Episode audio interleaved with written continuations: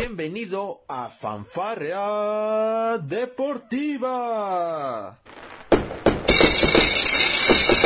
Con Luis Ángel y Mike Take. Te divertirás, reflexionarás. Ah. También te informarás sobre el deporte. Comenzamos. ¿Qué tal amigos de Palco Deportivo? Muy pero muy buenas tardes aquí con Octavio Otlica. Estamos ya listos para platicar de lo que sucedió en las llaves de cuartos de final del fútbol mexicano. Como siempre, Tavo, gustoso de que estés aquí conmigo para comentarnos tu punto de vista. Estuviste muy al pendiente de las llaves de cuartos de final. Me parece que eh, pese a que en algún momento los resultados eran hasta cierto punto obvios, yo creo que los, los equipos de abajo terminaron por dar más pelea eh, eh, mira, el más desinflado que yo vi fue el tema de Cruz Azul, me parece que fue la llave que más quedó de ver, pero tanto Puebla como San Luis e incluso Chivas creo que vendieron un poquito más cara la derrota, no sé tú cómo lo veas muchacho, te saludo. ¿Qué tal Luis? ¿Cómo estás? Pues estamos aquí eh, un tanto felices, tristes por los resultados que se dieron, pero, pero satisfechos porque la verdad, como lo mencionas, las llaves fueron muy...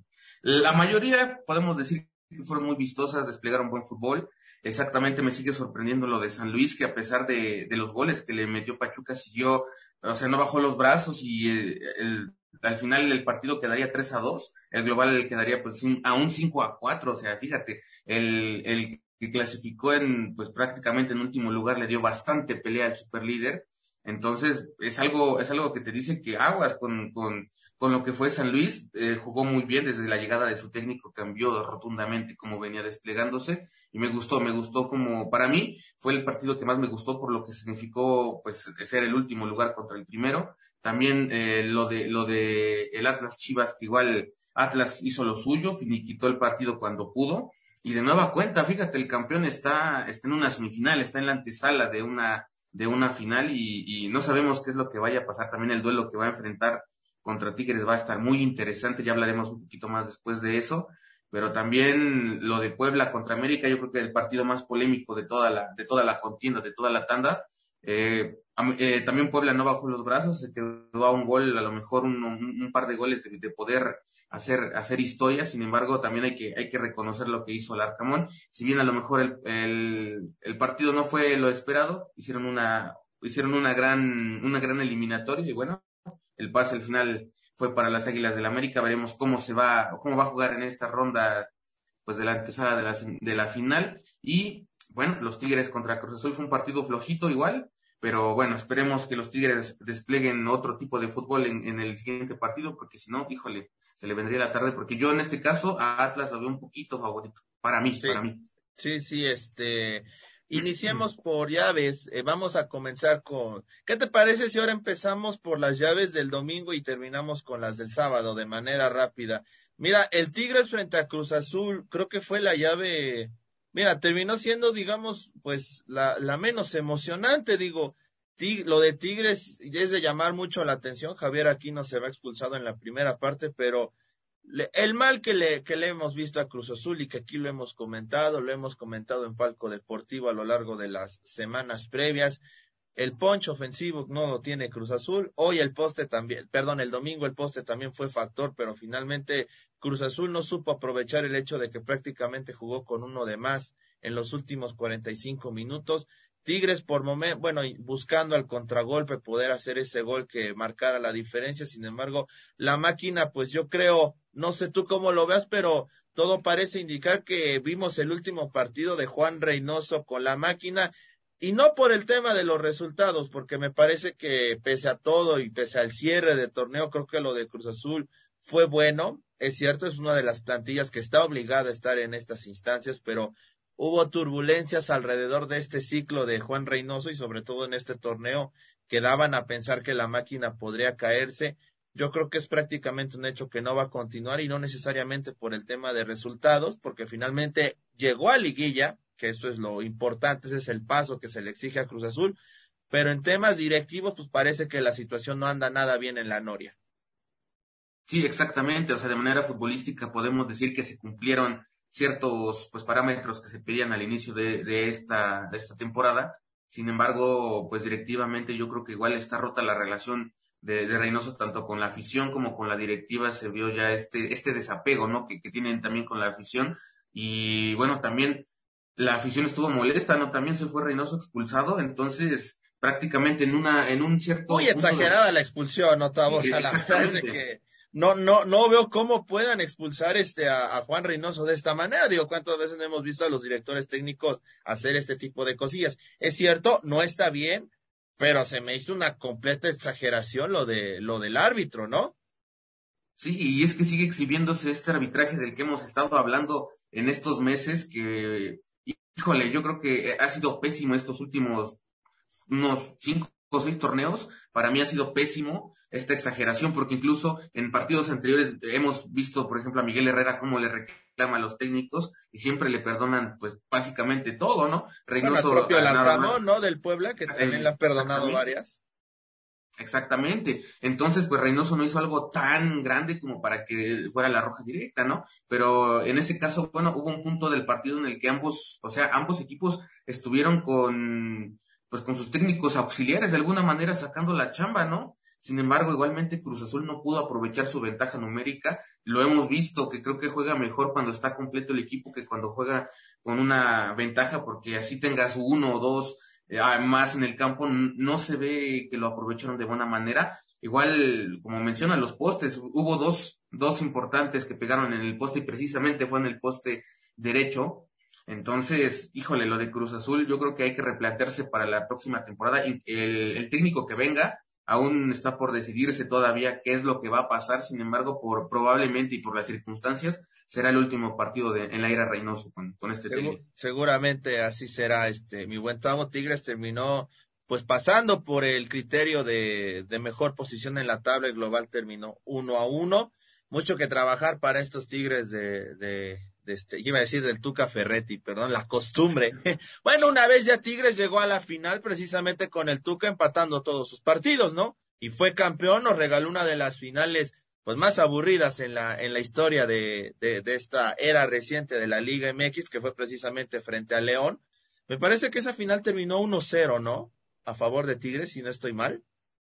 Sí, así es, la verdad, un partido no muy tanto emocionante, pero pues cumplió, ¿no? El Tuca en ese momento. Sí, sí, sí, este, no creo que con Miguel Herrera vuelva a pasar esto, Atlas debe exigir mucho más, eso no me queda la menor duda. Pero bueno, nos vamos a la siguiente llave, vamos rápidamente con la, con la cadeneta de tus chivas, mi estimado este Octavio, pues también las chivas, si bien es cierto, me parece que, que, el señor Cadena potenció, le dio un grado de importancia a estas chivas, pues bueno, si se le va a exigir a chivas como un grande, pues se tiene que decir que esto es un fracaso, esa es una realidad.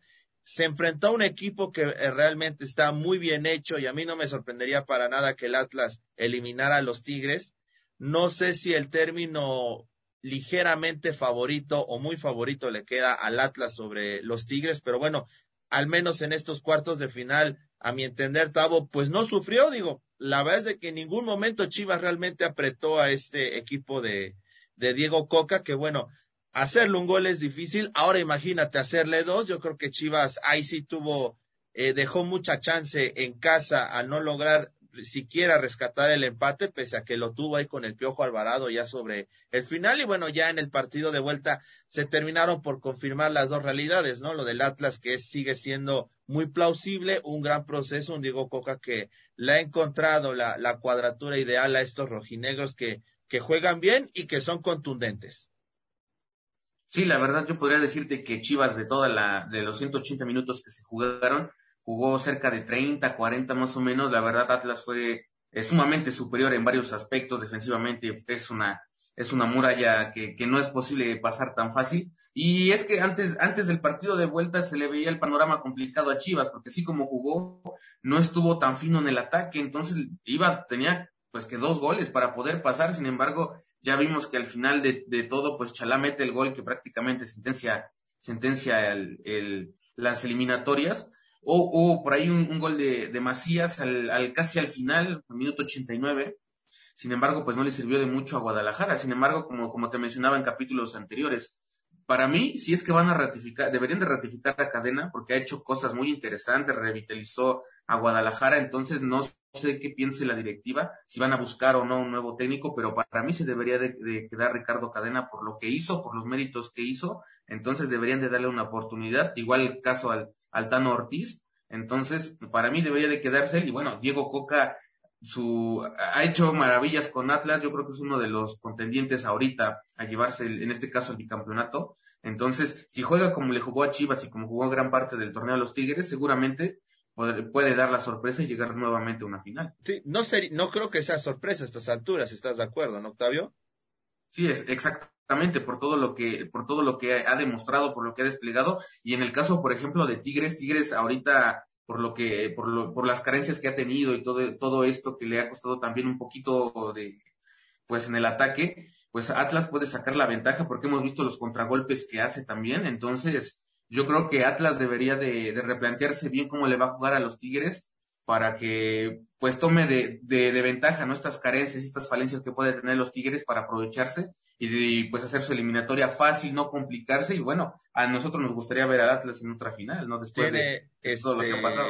Tiene, tiene Atlas que aprovechar la localía porque hay que recordar que cierra el universitario y sabemos lo complicado que llega a ser ese estadio para para cualquier equipo, ¿no? Que va a visitar a los Tigres. El Atlas jugó con uno menos también parte de la primera parte eh, y ya todo el segundo tiempo, este mi estimado Octavio, me parece que fue una, una expulsión clara, me parece que fue sobre Chico Márquez, que precisamente él había hecho los dos goles en la, en la ida, pues prácticamente le mete, le mete un codazo, ¿no? Increíble al, al jugador del Guadalajara. Yo creo que esa fue bien revisada por el VAR y la expulsión pues sí se es, me pareció que era necesaria, ¿no? Sí, la verdad fue una dura entrada de Jeremy Márquez, una entrada que, que al principio pues se consideraba como amarilla, pero ya revisando si fue la roja directa. Entonces es una dura baja también para Atlas, Jeremy Márquez, entonces tendrá que que Diego Coca empezara a mover sus piezas. La ventaja de Atlas es que también sus recambios se han visto bien cuando entran de revulsivos. Me gusta también sus, recambios que tiene porque siempre le funcionan a Diego Coca. Entonces es una ventaja que a lo mejor tiene sobre los Tigres. Tigres ahorita pues no va a tener a Javier Aquino.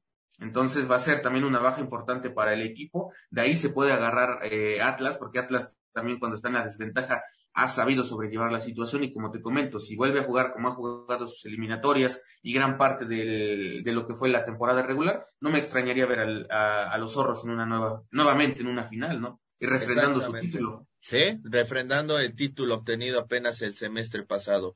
En las llaves del sábado, bueno, Pachuca eliminó a San Luis, un San Luis que bueno, se la jugó, realmente la llegada del técnico brasileño campeón de medalla de oro en Tokio 2020 con, con Brasil.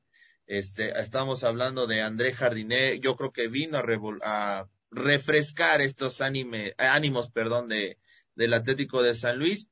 Y pues bueno, vamos a ver qué pasa con este Pachuca, ¿no? Porque bueno, tampoco es como que los Tuzos hayan sufrido en esta llave, sí les dio mucha batalla a San Luis, pero realmente el cuadro potosino nunca pudo estar al frente en el marcador siempre estuvo remando contra corriente. Y pues bueno, estas, las llaves del sábado, de miércoles y sábado, hablando del Pachuca contra San Luis y el América contra Puebla, pues bueno, fueron de muchos goles, ¿no, mi estimado Octavio? Y eso también te habla del por qué es el tema de la liguilla llega a ser tan llamativo. Pero bueno, hablando propiamente de lo de, lo de Pachuca, pues no baja el ritmo, ¿eh, Tabo? La verdad es de que yo creo que en esta llave sí es muy favorito el Pachuca sobre el América Entiendo que América tiene un plantel bastante competitivo, no el mejor que le he visto en los últimos años, pero con Fernando Ortiz ha sabido cómo funcionar de manera adecuada, pero lo de Guillermo Almada lo decíamos, ¿no? Y lo vimos desde Santos Laguna. Este va, este va a marcar mucha diferencia en el fútbol mexicano y lo sigue haciendo ahora con Pachuca, ¿no? Sí, la verdad es que es una, esta llave yo creo que es un de las más atractivas, ¿no? Por, por lo que significó en los cuartos de final, o sea, también cinco goles en, el partido de, vuelta entre Pachuca y Atlético de San Luis te dice que igual, o sea, ambos equipos iban a matar o morir. Vimos, vimos que de nueva cuenta Nico Ibáñez aparece en momentos circunstanciales, lo vimos con goles al 47 y me parece que con goles ya en el, en el tiempo, en el tiempo agregado. Eh, también obviamente apareció por ahí Cabral y por Cabral, perdón, y por parte de Atlético de San Luis, pues exactamente, o sea, estuvo siempre detrás del marcador, no pudo remontarlo, sin embargo también hay que, hay que pues considerar lo que ha hecho Jardinet con el equipo. si bien obviamente por ciertas circunstancias no pudo eh, darle la vuelta a la situación, pero también dio pelea, no fue como a lo mejor en torneos pasados los equipos que ves que entran siempre al final, que salen exactamente rápido y no sin pelear bastante, entonces dieron buenas batallas, vieron su juego muy bien y eso habla de que se tiene ya un, planteamiento a lo mejor pensado para la próxima campaña, en que el Atlético de San Luis a lo mejor con refuerzos o con nuevos, con nuevos horizontes que llegue a tener, a lo mejor va a ofrecer más en, la siguiente temporada, sin embargo en, en, esta, en la presente, ya terminó su participación, sin embargo fue un, para mí fue un sabor de boca bueno en el que se dejó en este partido, y bueno, Pachuca es yo creo que el candidato número uno para llevarse el título, veremos qué es lo que va a pasar en las semifinales, sin embargo igual para mí sería el, pues, el favorito en la contienda. Exactamente. Ahí está el tema de, de, Pachuca, que por supuesto también llamó mucho la atención. Y cerramos con la llave más polémica de todas. Fíjate, ahora sí, no, no es por ser mala leche, mi estimado Octavio, pero pues parece, esta fue la llave en la que más inter, en la que más se habló del tema arbitral, no sé tú cómo lo veas. En la ida, el tema de la expulsión, que a mi entender sí era de Pablo Parra, la de Segovia no, porque creo que ambos van por el balón me parece que Federico Viñas termina teniendo un poco de mala fortuna en esa jugada. Está el tema del gol en fuera de lugar, donde si compite o no compite Bruno Valdés, que ya es tema de percepción. Lo de la vuelta, a mí se me hizo muy rigorista el tema de repetir el penal, porque bueno, el pie de, si bien es cierto, el pie de, de Anthony Silva no está pisando la línea, pues sí está, digamos, en ese margen de, de la línea no está, no está sobrepasando, ni mucho menos. La regla dice que tiene que estar pisando, pero bueno, habrá que revisar entonces cuántos penales realmente están cumpliendo con esa norma, porque estamos hablando de milisegundos, ni siquiera estamos hablando de que este esté el, el cobrador, que en este caso fue Valdés, todavía a la mitad de camino para cobrar y ya Silva en este caso se haya adelantado completamente. O sea, no estamos hablando de, de esa situación, mi estimado Octavio. Y bueno, lo que sí me parece increíble, bueno, fue la, la tarjeta roja que no le marcan al jugador del América en el primer tiempo, a Cendejas, llega completamente a destiempo. Eh, incluso Mancuello tiene que salir del campo porque ya no pudo seguir en el partido. Y bueno, al final fue precisamente Cendejas el que termina anotando el 3 a 1, que terminó por sentenciar la eliminatoria. Tavo, no sé tú cómo viste esta llave, sí, con mucha polémica. También entiendo, yo le he dicho, el América fue ligeramente mejor al Puebla, me parece que en gran parte de, del partido, sobre todo en la vuelta, porque en la ida la franja tuvo muchas oportunidades para poder anotar. No puede quedar nada más aquí en el tema de que es un fracaso para el Puebla, claro que no, me parece que lo del Puebla fue un gran torneo, quinto lugar, sigue demostrando con Nicolás Larcamón lo que tiene. Y pues bueno, ya en rueda de prensa, Larcamón dijo que se va a quedar el próximo torneo con el Puebla Vamos a ver qué elementos les deja, porque bueno, parece indicar que jugadores como Israel Reyes ya no estarían en el equipo. No sé tú cómo viste esta llave, mi estimado Tavo. Sí, este partido yo creo que igual como te lo comentaba fue el, más polémico para mí en, en, torno al arbitraje y es que en ocasiones son muy, muy tibios, ¿no? Para mí el arbitraje en partidos anteriores, en otras instancias, sin embargo en este específicamente igual como lo comentas, fueron demasiado rígidos y también un poco imparciales, ¿no? Porque comentabas esta, esta falta de cendejas que también, pues para mí era roja porque fue muy fuerte para mí, o sea, la persona. Oye, ni siquiera la revisaron en el bar, ¿eh? eso me llamó mucho Exactamente. la atención. Eh, exactamente, a diferencia, por ejemplo, del penal, esta jugada no se revisó y debió de haberse revisado para aclarar dudas.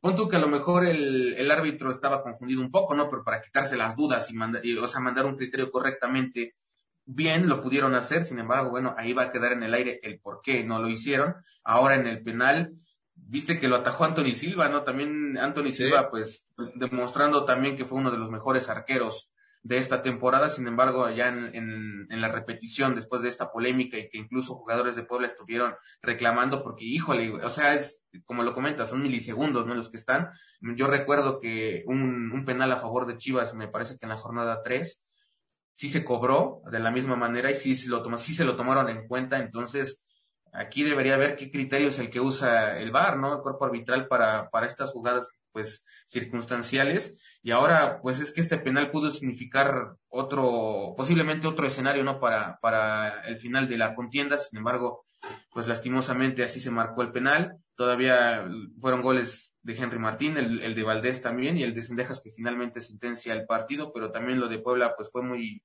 fue muy de destacar. Me gustó mucho el gol de Isra Reyes de Chilena, también demuestra la calidad que ha tenido el jugador, el subidón y el punch que ha tenido en su nivel. Lastimosamente no sabemos si va a continuar o no con el equipo de la franja. Yo creo que lo veo un poquito más ya por fuera, porque ya le han salido varios, varias propuestas, varias novias, como se le dice. Fíjate que el torneo, perdón, el torneo pasado, el Arcamón en rueda de prensa hablaba de que si querían que él se quedara, tenían que prometerle que no iban a vender a Reyes. Lo hicieron, o sea que realmente jugó un torneo de más. Isra, yo no creo que este bombazo lo, lo soporte. De hecho, estaba viendo no soy muy fan de seguir a los jugadores ni a los directores técnicos en redes sociales, pero me llamaba la atención que una publicación en Instagram donde, bueno, Nicolás Larcamón, este, eh, había publicado una de un tipo como despedida, ¿no? Para Isra Reyes, la voy a, la voy a checar, me llamó bastante la atención, así que bueno, sería una, una más, una baja dura para, para el conjunto poblano, también por ahí circularon unas,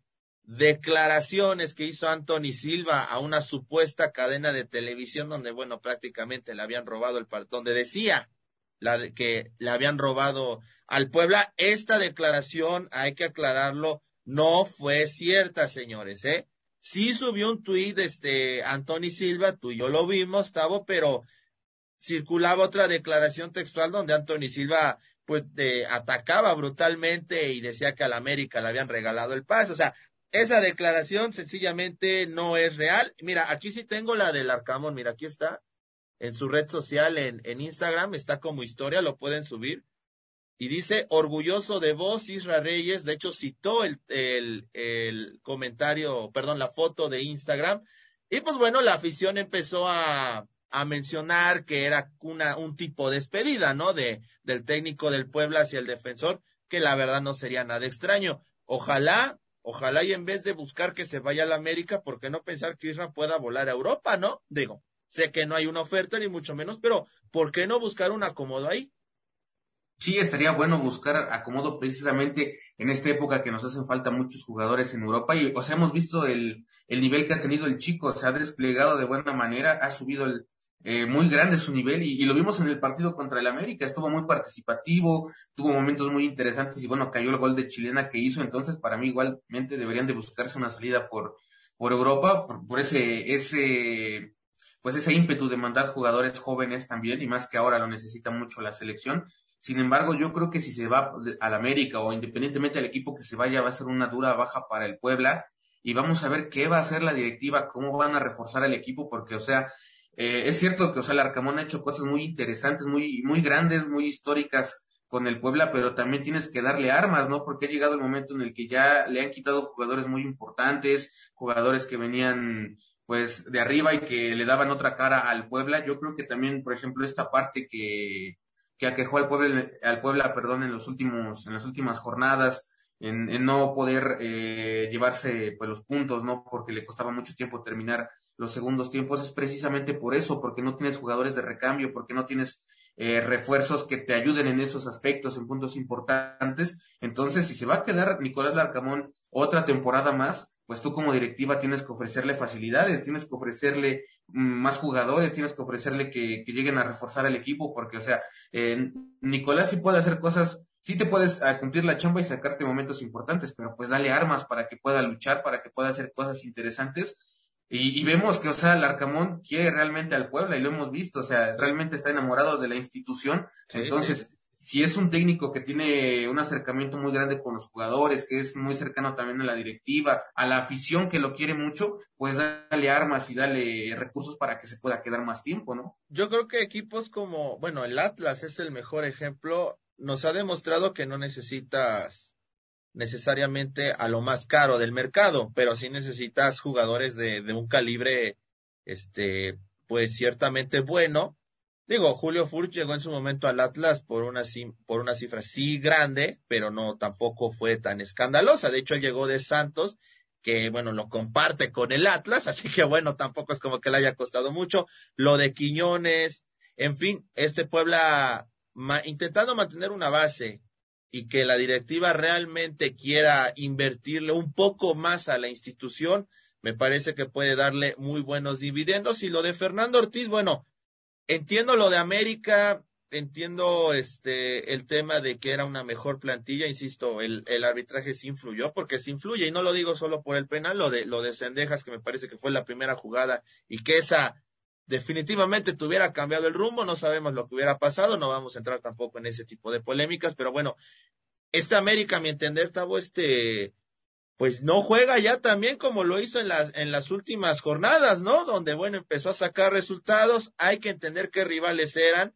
la mayoría de ellos eran equipos que terminaron eliminados en fase, déjate de repechaje, en fase antes de, de poder eh, llegar a la, a la, a la, precisamente a la repesca, y pues bueno, contra Puebla no fue una llave para nada cómoda para el América, ¿eh? Sí, exactamente. También América pues ha venido bajando un poquito su nivel. Es entendible también por, las circunstancias que, que, que, aquejaron al equipo en toda la temporada regular. Sin embargo, bueno, vamos a ver el partido contra, contra Pachuca cómo va a ser. Para mí también va a ser muy interesante. Sin embargo, como te lo comentaba, para mí es ligeramente, los Tuzos son ligeramente favoritos porque fueron los superlíderes, porque demostraron de nueva cuenta el por qué están ahí, por qué, por qué llegaron hasta esta instancia. Entonces, el América, si quiere pasar, va a tener que usar a sus jugadores, yo creo que más, más puntuales para mí en el segundo tiempo. En el caso de Puebla no le costó tanto el segundo tiempo, pero en partidos anteriores, de alguna manera, el segundo tiempo sí le afectó un poquito. Entonces, deberían, para mí, de buscar una, una estrategia que, que priorice más los segundos tiempos para poder finiquitar el partido. También tiene la ventaja de, de, pues de, de la Azteca en la ida, con su gente también se acrecienta la América, sin embargo en la vuelta en el Estadio Hidalgo va a ser muy, muy interesante también porque la localidad pesa, lo hemos visto en estas, en estas instancias finales, entonces va a tener que, que jugar con todo lo que tiene si es que quiere llegar a la final, pero Pachuca, el Pachuca puede pasar cómodamente por lo que ha demostrado, sin embargo el América para mí va a, va a tener que trabajar un poquito más el, eh, la pregunta mala leche, Tavo, ¿tiene que preocuparse Pachuca por el arbitraje? Digo, todos los programas lo preguntan, yo también lo, lo, tenemos que preguntar aquí en Palco, ¿no? Digo, nada más para hacer mofa tantito de eso pues yo creo que así como han venido estando el arbitraje, yo creo que sí, porque ya no sabes. Los cuatro se tienen que preocupar, los cuatro equipos. Yo creo que, yo creo que los cuatro, porque mira, fíjate que así como, te lo voy a comentar así como nos gustan los memes, así como el arbitraje tiene momentos demasiado randoms, demasiado aleatorios, yo creo que sí, ¿eh? Y bastante. Sí, va, vamos a ver entonces qué es lo que va a suceder, mi estimado Tavo. Este, rápidamente, las llaves de semifinales quedan de la siguiente manera. Atlas Tigres mañana, el día miércoles a las nueve. América Pachuca el jueves a las ocho. Y las de vuelta Tigres Atlas sábado a las ocho. Fíjate, me llama mucho la atención que sea este primero. Sin embargo, por ahí me estaba enterando que viene, que va Justin Bieber a Nuevo León y por eso no lo quisieron, no quisieron dos eventos el domingo. ¿Quién le roba a quién, mi estimado Tavo? Es que imagínate, compran los boletos para Justin Bieber el, con meses de anticipación y te ponen el Tigres contra Atlas el mismo domingo, bueno, se vuelve loca la ciudad, ¿no? Sí, está muy difícil y es que no inventes, o sea, va, eh, literalmente el, el, partido va a eclipsar a Justin Bieber. ya vimos la fiebre. ¿Tú que, crees? Ya, ya, es que, pues, o sea, la, la bueno, que se los fans de Justin compraron hace meses, ¿estás de acuerdo, no? Exactamente, pero yo creo que también un partido de semifinales, híjole, ¿no? Y, y, más para lo que significa Tigres también para los regios, ojo, ojo. ¿Quién será el pudiente que vaya a los dos eventos, Tavo? Es más, Justin Bieber va a terminar yendo al estadio, ¿eh? pues va a tener, va a tener un día, ¿no? O sea, puede ir el sábado y el domingo sin problemas. No sé, no sé si el, el, joven Justin guste del fútbol, del soccer, pero bueno, en una de esas lo termina confundiendo con americano. Pero bueno, este, Pachuca frente al América el domingo a las 8.06 pm. Vamos a ver qué es lo que sucede. Ambas semifinales pintan muy, muy bien y la verdad es que pintan de muchos goles, ¿no, Tavo? Quizás el Atlas tiene un orden defensivo si lo comparamos con los otros tres, mejor. Sin embargo, es contundente el Atlas, así que Tigres tiene que tener mucha atención en eso. Vamos a ver si Taubín ya juega, el tema de Guiñac, lo de aquí, quién va a sustituir a Aquino, y lo de Pachuca, que a mi entender sí es favorito sobre el América. Sí, sí, sí, la verdad, una, una, híjole, unas semifinales muy buenas. Y aquí sí, sí me gustaría preguntarte, ¿tendrías tus favoritos de quién, quiénes irían a la final? Mira, yo creo que la gran final puede ser, este, eh, bueno, yo veo sí Pachuca y, eh, y yo veo un poco más favorito Atlas sobre Tigres. O sea, que digamos que mi final sería Pachuca-Atlas. Sí, de nueva cuenta para mí, Atlas llega de nueva cuenta a una, a una final para buscar su tercera, su tercera estrella. Entonces, igualmente para mí sería este, igualmente Pachuca, Pachuca Atlas. Pues ahí está, vamos a ver si no termina siendo al revés y los y las porras de, de Atlas y de Pachuca no nos terminan reventando la Mauser por andar dando nuestro nuestro pronóstico salado, ¿no? Exactamente, esperemos no, no nos equivoquemos y la final sea, no sé, otra vez, este, América Tigres. ¿eh? Imagínate, sería en el universitario. Y América no tiene muy buenos recuerdos visitando el universitario. Pero bueno, estamos prácticamente llegando al final de este, de este previo, a las semifinales del fútbol mexicano agradecerles a todos los que se han estado comentando, comentando con nosotros, invitarlos el jueves a nuestra emisión de dos y media de Palco Deportivo aquí en Radio BJ. De hecho, ya estoy grabando aquí en cabina, estamos haciendo algunos ajustes, por supuesto. Y pues bueno, esperemos, este, Tavo, que ahí te estamos ahí pendientes de tus redes sociales para ver cómo, cómo revientas al arbitraje, porque cómo te gusta reventar al arbitraje, Tavo. Es que la verdad, como te digo, el arbitraje ha quedado, ha quedado de vernos a, todos como afición en los últimos torneos. Entonces, híjole, esperemos que, esperemos que nos nombren después ahí en la comisión de arbitraje, ¿no? Exactamente, vamos a ver qué es lo que dice el señor Arturo Bricio. Tavo, ¿algún último comentario antes de cerrar esta, esta transmisión? Pues igualmente que nos sigan a través de las redes sociales, estén pendientes de Palco Deportivo, igual las, se sube información todos los días para estar pues al pendiente, ¿no? De todo lo que pasa en el mundo del deporte, no solo el fútbol, sino además de más deportes y bueno, invitarlos a que nos sigan a través de nuestras redes sociales. Así es, en Facebook Palco Deportivo, en Twitter arroba Pal Deportivo y en nuestro sitio web desde el palco.com. A Octavio en Twitter lo, pueden encontrar como arroba, arroba, perdón, Octavio Otlica y a mí como arroba LADS94. Toda la información la tenemos para todos ustedes.